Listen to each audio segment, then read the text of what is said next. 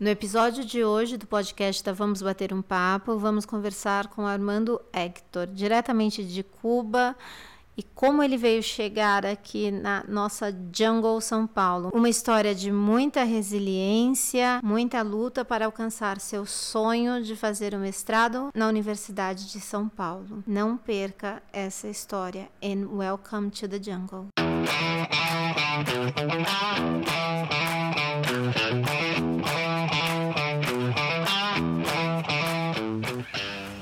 Bem-vindos, pessoal, ao podcast da Vamos Bater um Papo.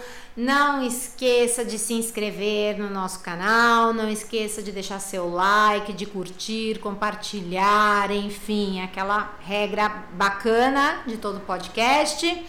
E hoje nós temos um convidado internacional. Pois é, eu estou aqui conversando com o Armando. O Armando veio diretamente de Cuba. Hum, regimes cubanos, né?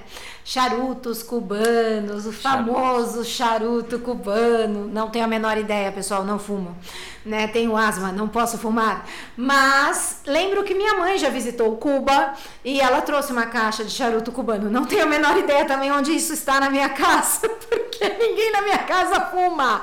Mas enfim, ela trouxe, né? Que era famoso. Armando, seja bem-vindo ao podcast da Vamos Bater um Papo. Eu queria que você se apresentasse e começasse contando por que você veio de Cuba para o Brasil, por que você se mudou de Cuba para o Brasil. Vamos lá. Então, obrigado por me convidar hoje aqui. O meu nome é Armando, para os que me conhecem. Ou vão me conhecer, porque eu vou estar hoje aqui contando um pouco aqui da minha vida. E a minha história começa praticamente quando eu me formei na Universidade de Cuba, que realmente eu comecei a trabalhar lá e e a minha vida não estava tomando, acho que é um problema que muita gente, que muitas pessoas encontram ao longo da vida, que a minha vida não estava tomando o caminho que eu queria que tomasse. Você se formou em engenharia elétrica. OK. OK. Universidade em Cuba financiada pelo governo? Sim. Sim financiada pelo governo. Tá. Só que depois de certo tempo trabalhando, praticamente um ano, eu realmente não estava me sentindo bem com o crescimento que eu estava tendo como profissional, com minha vida pessoal lá.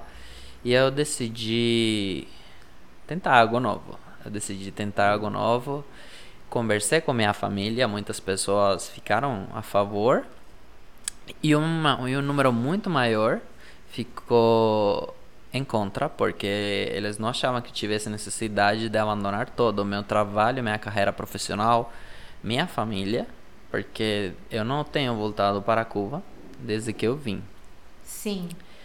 Mas eu decidi, eu obtive o capital necessário para fazer essa viagem e eu vim para o Brasil. Tá. Armando, quando você saiu de Cuba, quando você tomou essa decisão, né? Primeiro passo aí, gente, de um soft skills que a gente tem aqui é essa tomada de decisão. Conversou com a família, olhou e falou: "Vou para o Brasil". Quando foi isso? Estamos perguntando do tempo? É, né, é quando, quando que você, quando que você veio? Quando foi essa tomada de decisão? É, é exatamente esse dia, o ponto o, o dia, o ponto crítico na minha vida foi o 20 de maio que eu decidi, o 20 de maio de 2018, eu decidi que eu ia sair de Cuba, que eu ia ir morar em outro país. Nesse mesmo dia, eu já tive todo o planejamento dos próximos 10 anos da minha vida, porque as pessoas pensam assim todo muito rápido em 10 minutos. E eu decidi também que eu ia vir no Brasil Nesse momento, muitas pessoas ficaram fazendo. A palavra seria uma antítese da minha teoria. Eles ficaram perguntando por que o Brasil tem tantos países na América Latina que falam espanhol. Porque você vai num que fala português. Eu disse que eu não tinha medo e que eu ia aprender português. Ok, desafios, pessoal, né? Tantos países na América Latina, né? O único que fala português, né? Um desafio de comunicação. Muito bem. E aí você escolheu o Brasil e aí, por um acaso, você foi parar em que estado e por que que você foi parar neste estado em particular? Uma coisa que as pessoas acho que deveriam fazer melhor é pesquisar, gente, pesquisar ao respeito das coisas que você vai fazer, os planos que você tem. Porque na minha situação, eu não pesquisei. Eu perguntei à primeira pessoa que eu conheço que tinha visitado o Brasil, só que essa pessoa só tinha visitado Amapá.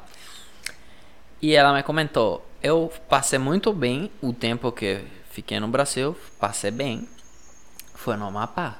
Eu visitei cidades grandes, mas não é minha não é meu gosto. Eu não, não curto cidades grandes. Recomendo você ir no Amapá. Eu tenho amigos que moram lá, podem te orientar. Rapidamente, to tomei um monte de decisões, tudo muito rápido e eu já estava, um, uma semana depois, eu já estava no Amapá. Ok, pessoal, então tomada de decisão, resolução de problemas. Consultei uma pessoa, né? Não teve mais pesquisa e o Armando arrumou as malinhas dele e veio para o Brasil no Amapá. É, e não foi Macapá, né? Não foi Macapá, ou seja, o estado chama Amapá, a cidade principal, que pues, é uma cidade bem grande. É Macapá, mas eu não fui no Macapá. Eu fui em uma cidade um pouco menor, uma cidade menor que chama Santana. Ok. E o que aconteceu quando você chegou em Santana? Conta pra gente. Realmente, realmente foi o choque cultural mais grande da minha vida. O meu primeiro desejo, meu primeiro desejo quando eu vi a cidade, porque foi eu vou voltar. Logo, logo eu tô voltando. Mas aí eu tomei uma pausa, e pensei, bom, realmente eu não tinha como saber, porque ao longo da minha viagem no avião, nas escalas que o avião faz no Peru, você tem a oportunidade de ver algumas partes da cidade e compreende que o mundo não é tão diferente em um sentido urbanização. O mundo não é tão diferente. Os prédios são geralmente iguais em quase todo lugar. Só quando a minha ideia era que ia ser um tipo, minhas expectativas estavam muito altas a respeito do Brasil. Na minha mente, qualquer coisa era melhor que Cuba, qualquer coisa é melhor que Cuba. Só que quando eu cheguei no Amapá, realmente foi um choque muito grande, porque minhas expectativas não foram cumpridas. Aquele famoso tan tan tan tan. Não foram cumpridas minhas expectativas. A viagem foi um pouco mais cara do planejado, ou seja, estava com minhas expectativas a meias e com menos capital do que eu tinha planejado. Muito bem. E aí, então, é, entramos com um começo de resiliência nessa história, porque o Armando começou a ter alguns probleminhas, né, Armando? É, aquela coisa do não planejado começou a acontecer. É, Santana já não era mais o que ele esperava. Ele veio também à procura de estudo. E o que aconteceu? Gente, eu vou aclarar uma coisa. Eu não tenho nada em contra do povo de Santana. Ah, sim. O povo é maravilhoso e o tempo que eu fiquei lá, eu fiz boas amizades que me ajudaram muito. Uhum. Mas, voltando na parte que realmente não foi o que eu esperava, o próximo passo é procurar o capital para sobreviver. Eu queria continuar minha carreira profissional como engenheiro elétrico. Lamentavelmente, por conta de minha barreira com, com a língua, eu sempre fiquei ciente a respeito da situação. Eu não estava no nível necessário, um nível mínimo para trabalhar como engenheiro. Aí eu me vi na necessidade de procurar outro emprego, procurar outra variante da minhas, dos meus planos. Tive que dar uma variância. Aí isso Sim, consegui. Flexibilidade, pessoal. Ele teve que usar da flexibilidade porque a comunicação dele não estava boa. certo? Ele usou da flexibilidade porque a gente não tinha uma comunicação literalmente não tinha, né? Você, você não tinha comunicação em português. Você não pode estar mais certa. Porque eu tive que trocar totalmente meus planos, sendo que eu não conseguia me comunicar praticamente, e começar na procura de um emprego.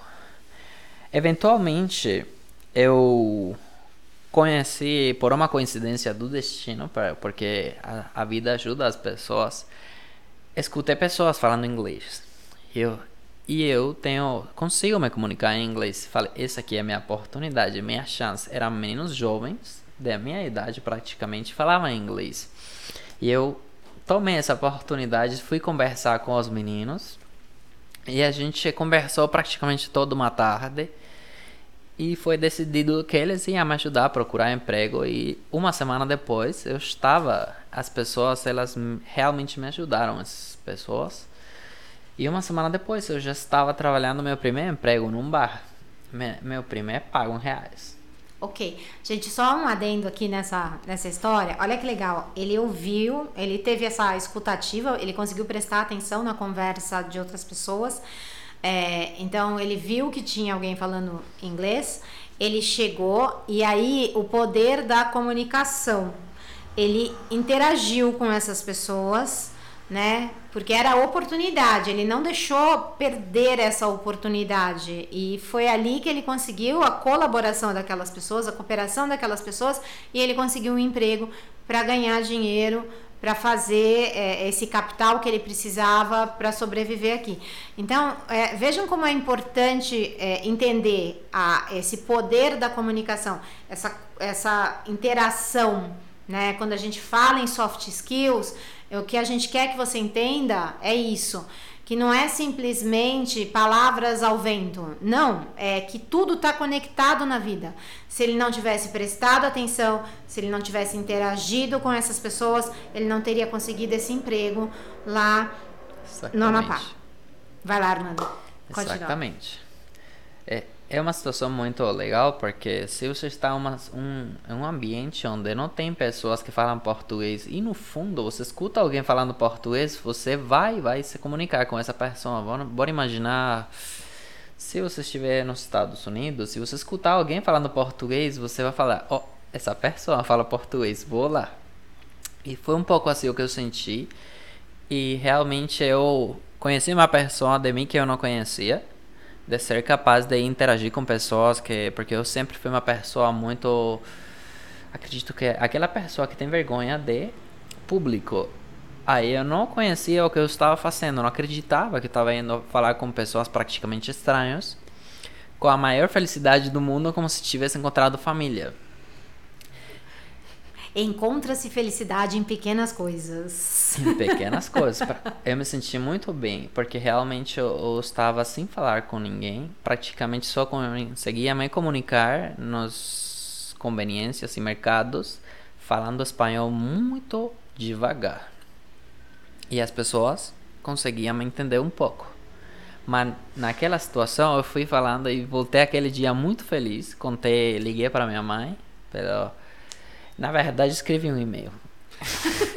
Na verdade, escrevi um e-mail porque porque minha mãe não tinha condições de, de receber uma ligação nem internet para me escrever um WhatsApp. Mas eu escrevi um e-mail porque ela recebe e-mails. E contei e fiquei muito feliz. Ela me escreveu aquele dia muito feliz. E eu disse uma semana que que aqueles meninos me ajudaram a procurar emprego. Praticamente um me falou: você conseguiria dar aula em inglês? Ou você conseguiria trabalhar em um bar? Eu falei, consigo. Com a maior disposição do mundo, eu disse, eu vou conseguir. Tem problema não? Ele disse, então vamos lá que eu conheço algumas pessoas e conversamos. Vai que eles te conhecem e gostam de você e a gente e você começa a trabalhar. E foi isso que aconteceu. Uma semana depois, eu já estava trabalhando em um bar e, e já começando a ganhar dinheiro não foi uma, uma grande quantidade de dinheiro, mas eu já estava feliz, porque já tinha emprego e já podia me concentrar em outras coisas, porque você não vai conseguir estudar por enquanto estiver se preocupando na comida ou no aluguel, que não vai chegar no final do mês. Sim. E aí com a minha primeira com meu primeiro problema resolto, que era o dinheiro para me sustentar, eu comecei a resolver meu segundo problema, que era minha parte profissional, que foi o que me fez sair de Cuba. Aí no meu tempo livre eu fiquei pesquisando e realmente não vou mentir, eu sempre tive aquela ideia de que eu queria conhecer São Paulo. E gente, eu vou aclarar uma coisa, até que eu cheguei no Brasil, muitas pessoas vão achar que eu estava errado ou vão, vão pensar mal de eu, mas pode, pode culpar o internet ou a minha falta de informação. Até que eu cheguei no Brasil, a capital do Brasil era Rio de Janeiro. Tudo bem, a gente entende, porque Era eu, já, Rio de eu já ouvi que o Brasil só tinha dois estados. De um americano, eu já ouvi que o Brasil só tinha norte e sul. Tudo bem, tá tudo certo. Pior que depois que eu já estava no Brasil, aí minha concepção mudou. Eu falei, óbvio que Rio de Janeiro não é a capital. A capital é São Paulo. Fica tranquilo, tá tudo bem. Eu já ouvi também Novamente. que Buenos Aires era a capital do Brasil. Continuamos tranquilo aí nisso. Novamente tive que me, me informar mais, mas já a ideia estava criada na minha mente. Eu queria conhecer São Paulo, queria pesquisei um pouco mais e da cidade vi que tinha uma uns ao redor de on- on- 12 milhões de, pesso- milhões de pessoas e chamou muito a minha atenção o tamanho do queria conhecer mais porque realmente eu, a cidade onde eu estava morando a população são 100 mil pessoas você não vê muita gente todo dia eles dizem que todo mundo se conhece realmente é muito pequeno lá e eu comecei a estudar, por enquanto trabalhava em dois empregos, na verdade, em um bar e um restaurante. Trabalhava de segunda a sexta. Não, na verdade de segunda a segunda, porque trabalhava sábado e domingo também. E no meu tempo livre nas noites estava estudando até que a Universidade de São Paulo abriu a convocatória para as vagas de mestrado em engenharia elétrica. E eu enviei toda a minha documentação eu não sou uma pessoa supersticiosa, uma pessoa que acredita em muitas coisas, mas eu pedi com a maior força do mundo que meus documentos foram aprovados. Se eles foram aprovados, eu fui liberado a oportunidade para fazer o teste à distância. Aí tive um segundo problema, que era a logística para fazer o teste à distância. Só que naquele tempo que eu estava trabalhando num bar, eu conheci uma pessoa, um professor da Universidade Federal, um professor jovem da Universidade Federal do Amapá. E eu comentei a minha situação e eu, ele ficou muito feliz de saber que eu queria me superar. E ele ofe- ofereceu ajuda para eu na hora. Gente, isso foi o maior caso de empatia, né? Porque quando você ouve a história dele, você fala assim, poxa, ele passou maus bocados lá, ele teve que se virar. Mas esse caso é um caso típico de, de uma empatia muito legal desse professor. Vai lá. E realmente, realmente, dois dias depois ele estava me ligando porque eu comentei para ele que provavelmente eu não ia conseguir fazer o teste. Porque eu não estava em condições de a logística que a Universidade de São Paulo exige para fazer o teste. Agora eu vou falar a logística, que tem que ser tem que ter supervisão de um professor da Universidade Federal relacionado com a carreira para evitar você utilizar um plágio, tem que ter uma câmera, tem que ter um computador, uma conectividade de internet boa, preferivelmente na nas áreas da Universidade Federal. E eu não cumpria com nenhuma daquelas condições. E realmente eu já estava pensando em que não ia conseguir fazer o teste, mas eh, o professor falou: para com essa ideia, não. Eu vou te ajudar sim. E aí ele pediu, a gente trocou telefones, aí ele começou a me ligar. E quando o teste, você vem. E ele me ajudou a entrar na Universidade Federal. A, me- ele me. Ele me colocou em contato com um professor amigo dele que casualmente era da área de exatas. E o próximo que eu soube é que chegou o dia da prova, eu estava fazendo a prova com o maior nervosismo do mundo, porque um monte de favores tinham sido cobrados para eu conseguir fazer a prova. E não eram favores que eu cobrei, uma pessoa cobrou os favores no meu nome para me ajudar sem pedir nada em troca. Gente, isso é muito legal, isso é muita cooperação envolvida, muita colaboração envolvida. É, é muito fantástico quando você ouve uma história dessa e que é, você realmente entende essa, essa cooperação humana. Né? Nada em troca foi pedido. é, é, é um sentimento humano é, funcionando aí, né? Que, enfim, obrigada, né? Universo, é, as pessoas, a gente pode ainda acreditar na humanidade. É, obrigada, pelo menos por enquanto. Exatamente, eternamente agradecido. E, eu, e retomando, bom, eu já estava fazendo o teste.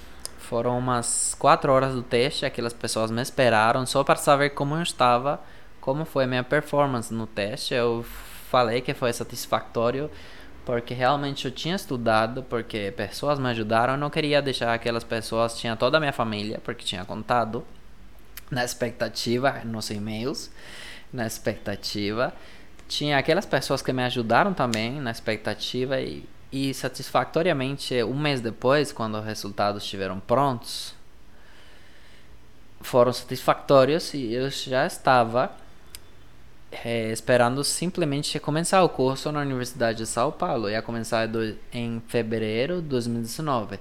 Só que aí vem o segundo problema. Eu estava no Amapá realmente eu não tinha tanto dinheiro. Tem, não sei quanto é a renda promédio de uma pessoa num bar, mas no Amapá não é muita, trabalhando de garçom. Eu, meu segundo problema, então, eu estava no Amapá e tinha que estar no São Paulo em dois meses. Com um intervalo de dois meses, tinha que me apresentar no São Paulo para fazer a matrícula. E aí foi bem problemático porque tive que arrumar o capital porque não ia chegar no São Paulo praticamente em zero. Tinha que garantizar a logística aqui no São Paulo, porque eu já ia começar a universidade e realmente eu virei todo o meu foco em trabalhar e juntar dinheiro. Eu tomei a decisão de limitar o contato social ao máximo, porque quando você sai e tem contatos sociais com a pessoa, você gasta dinheiro. Sim, sim. Custa caro sair, mesmo no Amapá, pessoal. Eu, eu tive uma reclusão muito grande e foquei em melhorar meu entendimento do português. Não vou, não vou dizer, me foquei em falar melhor, não. Meu entendimento, porque já estou uma parte mais acadêmica. Estava pensando no meu futuro na universidade. E novamente eu consegui juntar o capital. E quando começou 2019, assim que começou 2019, eu já estava voando para o São Paulo. Uhum. A matrícula da universidade foi sem problemas, porque estava tudo na ordem. Realmente uhum. tinha passado os testes, não tinha como dar errado. Só que aí chegou o segundo problema foi o choque cultural tão grande que eu tive quando cheguei no São Paulo. Bem-vindo, welcome to the jungle, né? Bem-vindo à floresta de pedra chamada São Paulo. Gente, aqui entra um soft skills que chama cultura, diversidade, transformação, dificuldade. São Paulo não é tão empático assim, né? É, a gente tem problemas de. E aí ele teve que enfrentar uma resiliência chamada São Paulo, né? Conta aí a dificuldade chamada São Paulo? Então, realmente eu fiquei no Amapá ao redor de oito meses. Naquele tempo eu me senti um pouco sozinho, que tive que lutar, mas naquele todos aqueles problemas segundo foram acontecendo, eu me foquei no problema imediato e consegui superar aquelas barreiras. Só que quando eu cheguei no São Paulo, assim que começou, eu cheguei o 30 de janeiro. Fez a matrícula assim que começou no 14, a universidade, 14 de fevereiro. Começou a pressão das aulas da universidade, sendo que eu tinha acabado de chegar no São Paulo, o sotaque muda. O português no nível acadêmico é diferente, porque você precisa entender o 100% da, da conversa, ou da conferência, que você, ou da palestra que você está assistindo, o máximo possível. Aí eu realmente me senti muito cheio de coisas para fazer, atarefado. Poderíamos dizer assim, me senti realmente cheio de coisas para fazer e tinha um grande problema novamente, sempre é o mesmo problema, o capital. Eu não tinha capital para me sustentar, tinha gastado quase todos os meus fundos em um bilhete de avião, no boleto de avião para chegar aqui no São Paulo no, no aluguel, porque tive que procurar aluguel perto da universidade para procurar não gastar muito no transporte. Tinha uma vez resolto o problema do aluguel os primeiros dois meses, eu não tinha mais dinheiro. Aí tive que e a universidade estava começando. Realmente eles se solidarizam, existem bolsas, existem situações, mas as bolsas também estão controladas por datas. Você tem que fazer testes para se submeter ao pedido de bolsa. Ou seja, você não pode pedir bolsa e obter em janeiro. Eu tinha que, se eu quiser, eu queria, tinha que esperar até junho. Então tinha seis meses que tinha que esperar só para sobreviver. Aí foi bem difícil. Porque realmente foi a primeira vez que eu estava no Brasil que eu senti que eu não ia conseguir acompanhar a universidade e procurando emprego todo dia, sendo que não encontrava. Ou seja, foi uma, uma mistura de sentimentos aí que você teve que trabalhar sua inteligência emocional junto com uma resiliência, junto com é, você ter que ter um, um, pensamento crítico dentro disso. É, eu, eu consegui chegar até aqui, consegui até chegar em São Paulo, consegui é, é fazer o meu mestrado, consegui fazer tudo isso, mas agora eu não tenho dinheiro para me manter aqui né? É, é, é, é muito difícil isso. Exatamente. Aí nesse momento tinha um novo grupo de responsabilidades com eu e com com meu futuro que era estudar. Eu tinha que ao redor de quatro horas todo dia tava assisti tava assistindo aulas na universidade e praticamente eu não tinha tempo de procurar emprego porque realmente o transporte consome muito tempo, o tempo que eu demorava a sair da universidade. Aí eu estava numa situação bem difícil. Além porque de tudo, você tinha que ser engajado na universidade. Eu estava engajado 100% na universidade, que não é fácil. Não é fácil, realmente. Ou minhas habilidades não estão no nível requerido, mas realmente eu não estava achando fácil. Eu, okay. como pessoa, não estava achando fácil. Uhum. E novamente eu estava sozinho e sem dinheiro. E foi a primeira vez que eu achei que não ia conseguir. E todo dia, todo dia, eu tive vontade de desistir. De desistir, de parar com tudo. E foi a primeira vez que eu realmente tive uma crise de depressão. Eu comentei aqui e realmente eu perdi peso, sendo que eu não parei nunca de comer, porque eu cuido muito da minha alimentação, mesmo se era muito estresse não conseguia nem dormir. Tive problemas de desordem de sono, tipo 5 horas da manhã ainda acordado sem poder dormir sem fazer nada.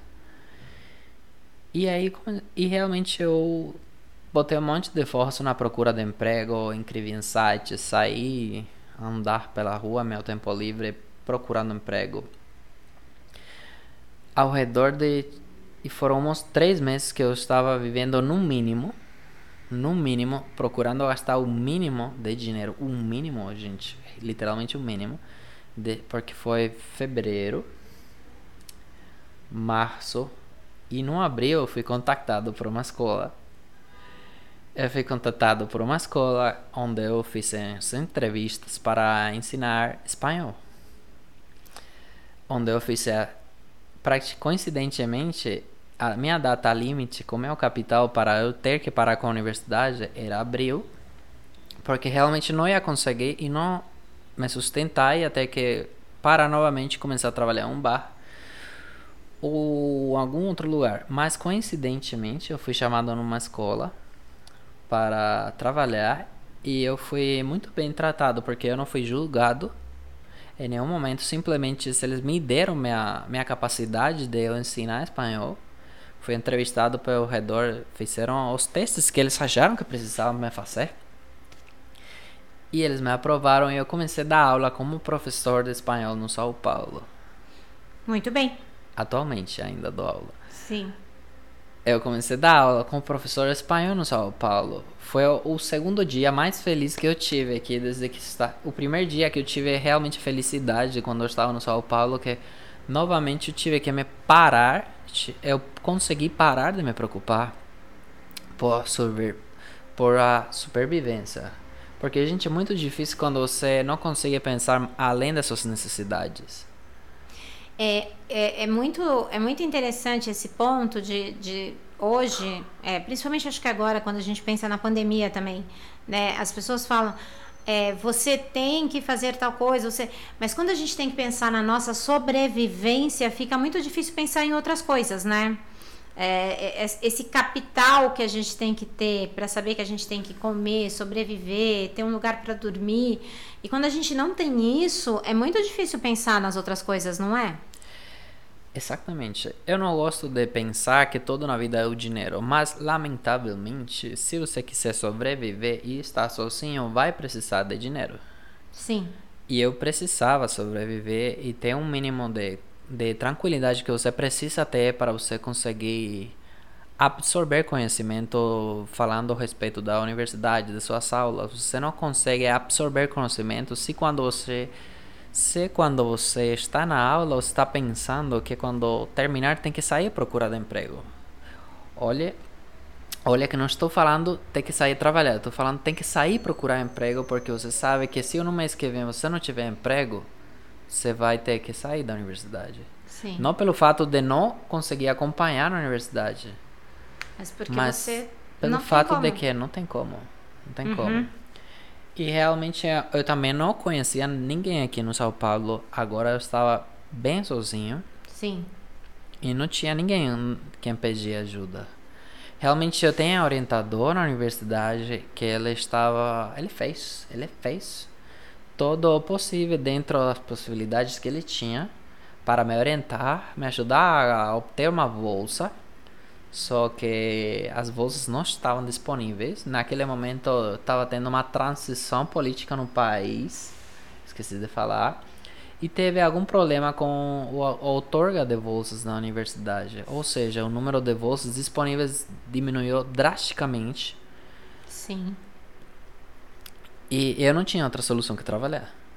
Não tinha outra solução que trabalhar, ou a minha outra solução é simplesmente parar a universidade para a universidade e me focar em emprego, mas não foi isso que me motivou a sair de Cuba. Eu queria uhum. estudar. Uhum. E aí eu comecei a trabalhar como professor de espanhol. Foi a primeira vez que eu me senti livre de estresse e comecei a me focar nos meus objetivos principais, que são meus objetivos a longo prazo, que era o estudo na universidade.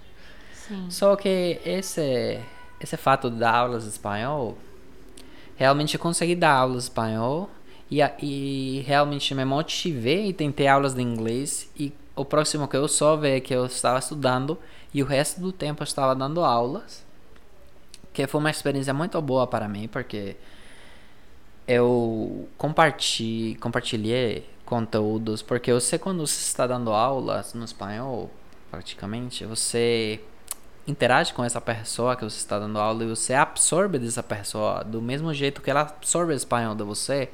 Eu estava aprendendo também português, estava aprendendo frases típicas, estava aprendendo conselhos da vida, porque as pessoas dão conselho, porque aquelas pessoas que ensinam são pessoas ao mesmo que você e perfeitamente sabem coisas. É, eu acho que dar aula é um dom, e é um dom de dar e receber. Porque quando você dá, você dá aula, você também recebe essa transmissão. É, todo professor tem isso. A gente ganha muito, né? É, dando aula, a gente recebe muito. É, é essa troca é uma interação. É, é, dar aula é um ato de comunicação perfeito, porque é uma troca. O professor que não consegue é, fazer essa troca numa aula, ele ele está ele tá perdendo. Então você, como aluno do mestrado e como professor agora de espanhol, você consegue. Antes dessa sua procura, é, por exemplo, quando você estava no Amapá, você não pensou em dar aula de espanhol? Eu, eu pensei em dar aula de espanhol. Uhum.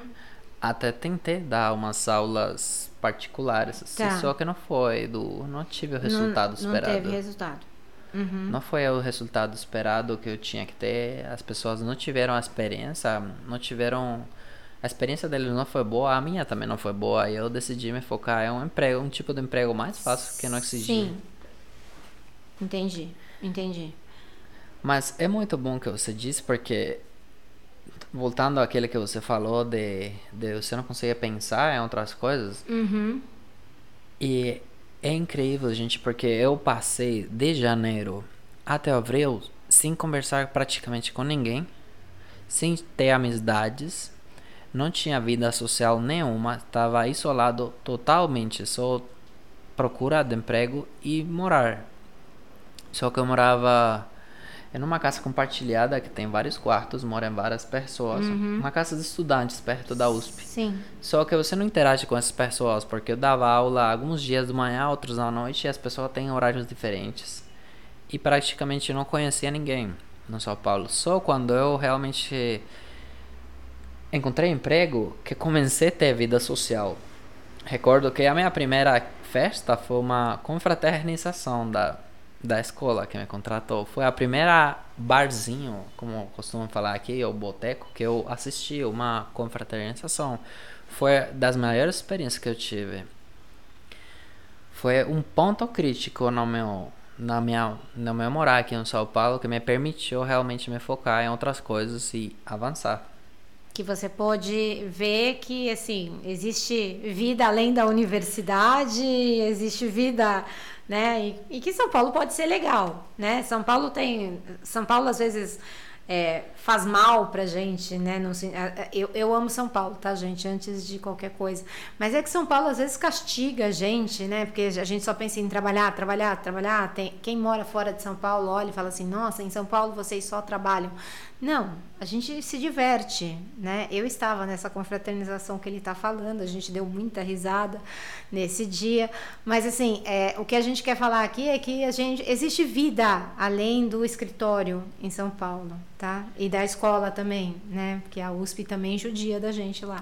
Né? Exatamente, né? é, é, é bem estressante. São Paulo não é para iniciantes. Não, você tem que se preparar. Excelente frase. Você tem que se preparar mentalmente. É mentalmente, porque eu cheguei, sendo que no Amapá eu eu tive, eu, eu estava trabalhando ao mês de ter chegado lá com minhas habilidades do português quase nulas. Ao mês eu já estava trabalhando satisfatoriamente. No São Paulo fiquei uns quatro meses sem trabalhar. E não foi por falta de procura, porque vai ter pessoas que pensam, não é assim, porque realmente sempre tem pessoas que pensam, mas eu consigo emprego rápido. Mas quando você não conhece a cultura, você está sozinho e você tem outras, outras preocupações, é bem difícil. Não diz que não vou falar que não consegue, mas é bem difícil. Você tem que focar muito bem ou planejar muito bem suas atividades para ter sucesso na procura de emprego. Não é fácil assim, não. Adorei essa frase, gente. São Paulo não é para iniciantes. Maravilhoso. Porque a gente costuma falar que Brasil, Brasil não é para iniciantes, mas São Paulo não é para iniciantes mesmo. E apesar de eu amar São Paulo, coraçõezinhos, mas não é para iniciantes. É a mais pura verdade. Armando. Hoje, dentro dessa diversidade maluca que é São Paulo, né? Amamos, mas é maluco. É, qual que é a principal diversidade assim que você falaria, né? Acho que eu, eu não conheço Cuba, minha mãe conhece, foi é, trabalhar. Minha mãe até minha mãe é psicóloga e ela ela viu o Fidel de perto, assim, ela é uma das cenas mais impressionantes que ela fala que ela já teve, assim, porque ela impactante. foi num congresso, isso foi muito impactante para ela, é, que ela foi num congresso falar sobre psicologia e, e, ele entrou e ela tem esse impacto na cabeça dela. Mas o que, que é, qual que é essa diferença cultural que você pode falar hoje, assim, que você tem de Havana e São Paulo? Você pode tentar descrever para gente? Então, a, a principal diferença cultural, cultural, pensando nas pessoas, é o, o jeito que você vai ser tratado. O jeito que as pessoas elas vão interagir com você. Porque eu aqui nunca me senti como estrangeiro. Independentemente do fato de que eu não conseguia falar, nunca ninguém me fez sentir como que eu não pertenço Pertenço nessa não, cidade. Não, você não pertence. Que você não pertence a essa cidade. Obrigado. Que eu não pertenço nessa cidade. Sempre tive uma grande aceitação pelas pessoas ao meu redor. E tem uma pergunta bem interessante que me foi tem sido feita para minha pessoa todo lugar que eu tenho falado que eu não sou brasileiro. E é o seguinte: e aí, está gostando do Brasil? O que está achando? Todo mundo, todo mundo, todo mundo. É a pergunta que mais tem me feito.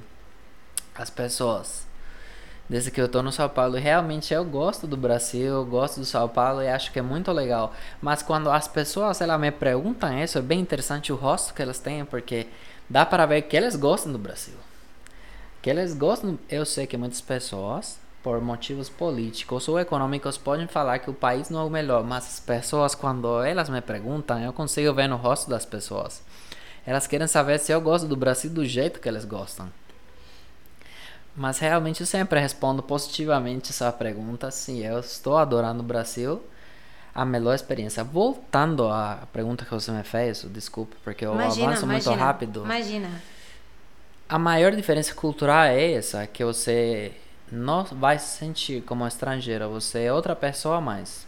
Eu me sinto um brasileiro a mais, mesmo que eu não sou. Eu me sinto um brasileiro a mais. Em Cuba, seja bem-vindo. Sempre vai existir a diferença de que você é estrangeiro e que que você é turismo, tá por turismo, ou estrangeiro que é entre brasileiro e o cubano. E você não vai, as pessoas não vão falar com você do mesmo jeito. Pode ser que você tenha amizades que não vão julgar você de nenhuma maneira, mas sempre fora desse círculo pequeno de amizades, você vai sentir a diferença, que você não não é igual. Você ficaria aqui para sempre? Eu planejo ficar para sempre. Ok. ok. ok, então, adiós muchachos. Não tem, não temos mais volta à caravana, não temos mais charutos cubanos. Ele planeja. Só de férias. Ok, só de férias, né? É, é, minha mãe fala que o mar é muito bonita. Então, ok, só de férias, né? Só de férias, né? Sem charutos, com charutos ou sem charutos, só de férias. Armando, eu queria agradecer você por esse bate-papo, foi muito legal saber sua história aí toda envolvendo né, essa, essa aventura de vida e essa coragem, acho, de olhar e falar assim, vou para o Brasil e de repente ter olhado, perguntado para uma pessoa ah, vai para uma Exatamente, uma pessoa. Uma pessoa. Gente, quando vocês resolverem mudar de país, por favor, procurem mais cidades. Tem que pesquisar, gente. Tem que pesquisar e se informar o máximo possível. O máximo possível. Porque senão não vai, vai passar, vai ser bem difícil. Né? Procure, não, não caia só em uma cidade, tá? Por favor, é, né? Principalmente quando o país for muito grande né? Porque você pode cair em algumas regiões não tão é, populosas ou não tão demograficamente perto de outros grandes centros. A questão é essa, né? O Amapá pode ser um lugar muito legal, mas não era o que ele estava procurando. Se você vinha atrás de estudo, talvez você teria que ter procurado outros outros grandes centros, né? Mas eu gosto de falar que o Amapá foi o, o nível fácil. Que o Amapá foi o nível fácil e que São Paulo foi o nível hard. Hard. Foi o modo é. difícil. E assim, acho que você foi do, do fácil pro, pro do, do, do beginner pro advanced, né? Você não passou nem pelo intermediário. Foi direto mesmo. Exatamente esse, sim. O cara deu um salto nos níveis, assim, ele foi do, do né? Vamos lá, do beginner para advanced. Mas, né, acho que a gente pode, de repente, fazer uma pesquisa. Você podia ter caído no intermediário, pelo menos, planejar, né?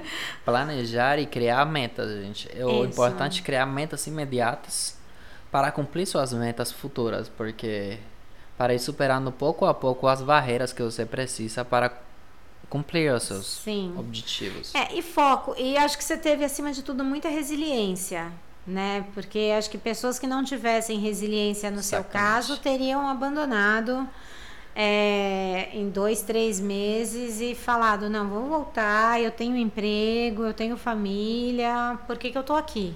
Esse primeiro mês no São Paulo, todo dia eu pensava em desistir, em voltar para Cuba, voltar para Amapá. Todo mês, eu, todo dia eu pensava nas noites, quando eu estava sozinho em casa, eu pensava, gente, que, o que eu vou fazer? Não estou conseguindo.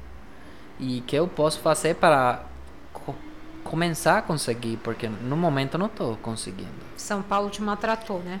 Eu tive que realmente falar. Mas eu vim aqui, já estou aqui. E eu tenho meus planos e eu não posso desistir. Não posso desistir, tem que ser fiel comigo. Tenho que ter fidelidade com meus objetivos. Resiliência pura. E Resiliência realmente pura.